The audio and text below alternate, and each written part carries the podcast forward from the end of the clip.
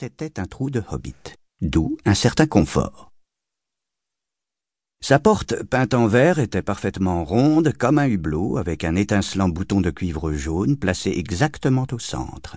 Elle s'ouvrait sur un hall en forme de tube, comme un tunnel. Un tunnel très confortable et sans fumée, avec des murs recouverts de lambris, un sol carrelé et garni de tapis pourvus de chaises bien astiquées et de nombreuses patères pour accrocher chapeaux et manteaux.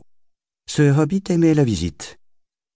Le tunnel s'enfonçait profondément, presque en ligne droite, mais pas tout à fait, dans le flanc de la colline. La colline, comme tout le monde l'appelait, à des lieux à la ronde. Et de nombreuses petites portes rondes s'ouvraient de chaque côté, une à gauche et puis l'autre à droite. Le hobbit ne montait jamais d'escalier. Chambre, salle de bain, cave, garde-manger, nombreux, penderies, il y avait des pièces entières consacrées aux vêtements, cuisine, salle à manger, tout était au même étage et le long d'un même corridor. Les plus belles pièces se trouvaient toutes à gauche, en entrant, car c'étaient les seules à avoir des fenêtres, des fenêtres rondes, dans de belles niches, qui donnaient sur son jardin et sur les prés au-delà, descendant vers la rivière. Ce hobbit était un hobbit fort bien nanti. Il s'appelait Bessac.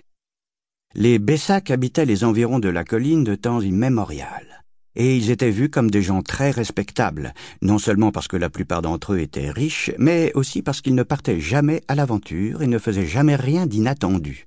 On savait ce qu'un Bessac dirait de telle ou telle chose sans être obligé de lui poser la question. Cette histoire raconte comment, un Bessac se trouva mêlé à une aventure, à faire et à dire des choses tout à fait inattendues. Il a peut-être perdu le respect de ses voisins, mais il a gagné, enfin, vous verrez s'il a gagné quelque chose à la fin du conte. La mère de notre hobbit. Mais qu'est-ce qu'un hobbit? Je suppose qu'il faut de nos jours en faire une description, puisqu'ils sont désormais rares et craintifs envers les grandes gens, comme ils nous appellent. Ce sont, où c'étaient des gens de petite stature, environ la moitié de notre taille, plus petits que les nains barbus. Les hobbits, eux, n'ont pas de barbe. Ils n'ont à peu près rien de magique, sauf euh, cette magie de tous les jours qui leur permet de disparaître rapidement et sans bruit quand de gros balourds comme vous et moi arrivent avec fracas en faisant un bruit d'éléphant qu'ils peuvent entendre à des centaines de pieds. Ils ont tendance à prendre du ventre.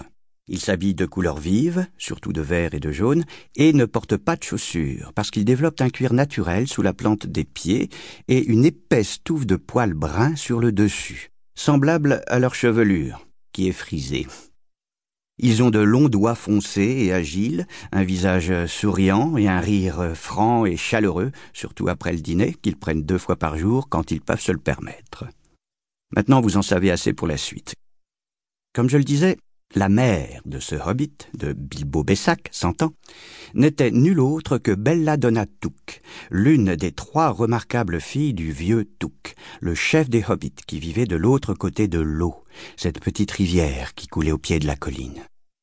On disait souvent, dans les autres familles, que longtemps auparavant, un des ancêtres Touk avait dû épouser une fée.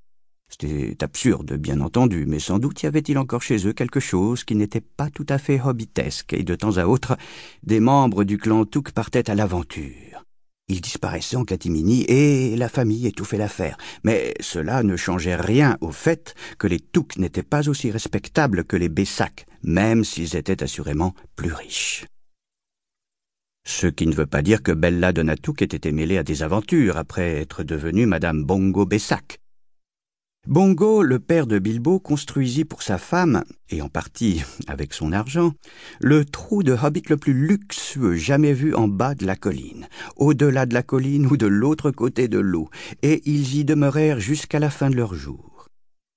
Bilbo, leur fils unique, qui avait tout l'air d'une seconde mouture de son tranquille et inébranlable père, devait néanmoins avoir hérité d'une certaine bizarrerie du côté Touk, quelque chose dans son tempérament qui n'attendait que l'occasion de se manifester.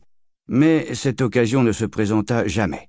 Et Bilbo, devenu adulte, âgé d'une cinquantaine d'années, habitait désormais le magnifique trou de hobbit bâti par son père que je viens de vous décrire, et semblait s'y être installé pour de bon.